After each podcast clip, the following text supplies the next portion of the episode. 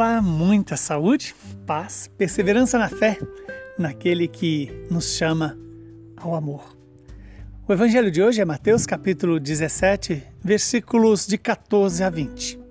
Naquele tempo, chegando Jesus e seus discípulos junto da multidão, um homem aproximou-se de Jesus, ajoelhou-se e disse: Senhor, tende piedade do meu filho. Ele é epiléptico e sofre ataques tão fortes que muitas vezes cai no fogo ou na água. Levei aos teus discípulos, mas eles não conseguiram curá-lo. Jesus então respondeu: Ó oh, gente sem fé e perversa, até quando deverei ficar convosco? Até quando vos suportarei? Trazei aqui o menino. Então Jesus o ameaçou e o demônio saiu dele. Na mesma hora o menino ficou curado. Então os discípulos se aproximaram de Jesus e lhe perguntaram em particular: Por que nós não conseguimos expulsar o demônio? Jesus então respondeu: Porque a vossa fé é demasiado pequena. Em verdade eu vos digo: se vós tiverdes fé do tamanho de uma semente de mostarda, deve, direis a esta montanha: Vai daqui para lá, e ela irá. E nada vos será impossível. Palavra da salvação. Glória a vós, Senhor. Louvado seja Deus por esta palavra, que ela se cumpra em nosso favor. Estamos diante de uma situação que certamente ilumina a nossa vida.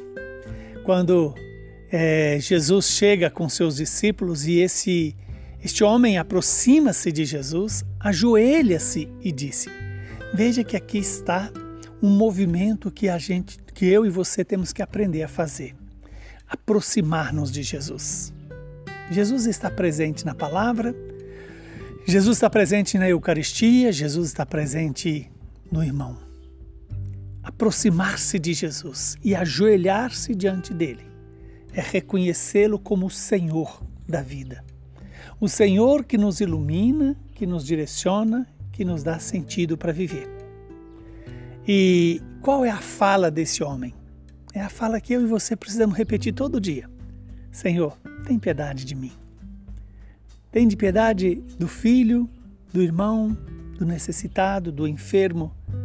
E aí ele relata que aquele filho era, tinha uma, uma enfermidade de epilepsia e ao mesmo tempo se machucava, se feria. Sempre é bom a gente lembrar que a doença na Sagrada Escritura ela tem um simbolismo. Né? Não é que é causa do pecado em si, mas a doença também é uma oportunidade que Deus nos dá para compreender a vontade do Pai. Ah, então a doença é a vontade de Deus? Nem sempre. Deus pode, Deus permite a doença. Para quê? Para nos alertar sobre o significado da nossa existência, o sentido da vida. Qual é o sentido que eu estou dando na vida? É o sentido reduzido apenas à saúde, ao corpo, à satisfação física? Ou é o sentido da vida eterna? E ali fala de um demônio, um demônio que causava o um mal. Aí sim, às vezes podemos pensar que todo o mal ele é para nos destruir. Não é verdade. O mal, às vezes Deus permite, não é vontade de Deus, isso tem que ficar muito claro o mal nunca é vontade de Deus.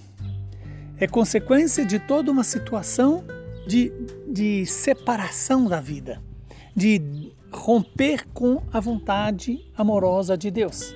Ora, se diante de mim está um jarro de água e um jarro de veneno, e se eu escolho o veneno, a consequência do veneno é, é também efeito da minha vontade, do, da minha decisão.